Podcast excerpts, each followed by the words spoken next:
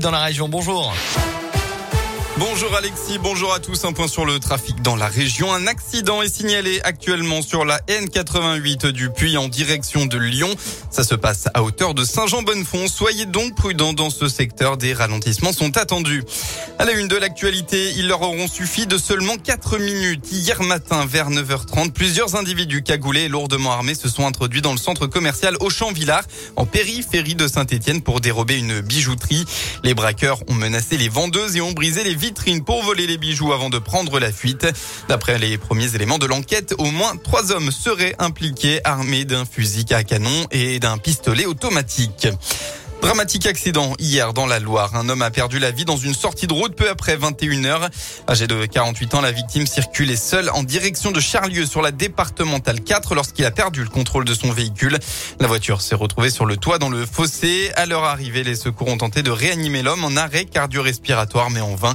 Il est malheureusement décédé sur place.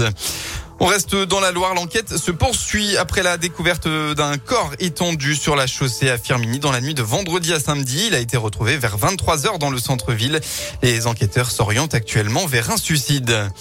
Dans le reste de l'actualité, clap de fin pour la COP26. Les quelques 200 pays ont adopté hier un accord en demi-teinte pour accélérer la lutte contre le réchauffement de la planète, mais malheureusement sans garantir de tenir l'objectif de le contenir à 1,5 degré, ni de répondre aux demandes d'aide des pays pauvres.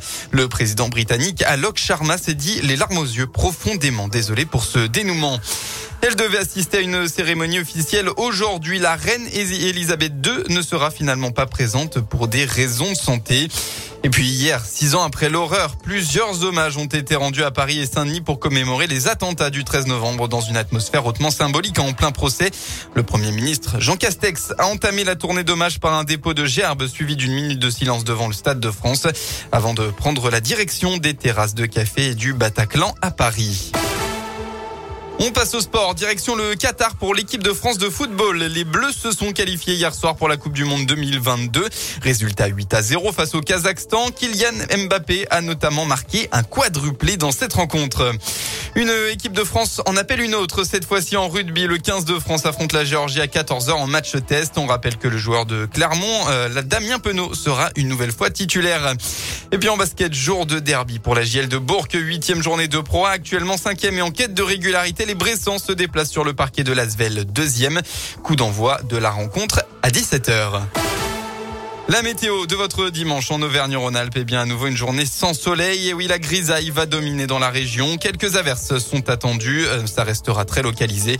Côté Mercure, vous aurez au maximum de la journée entre 7 et 11 degrés.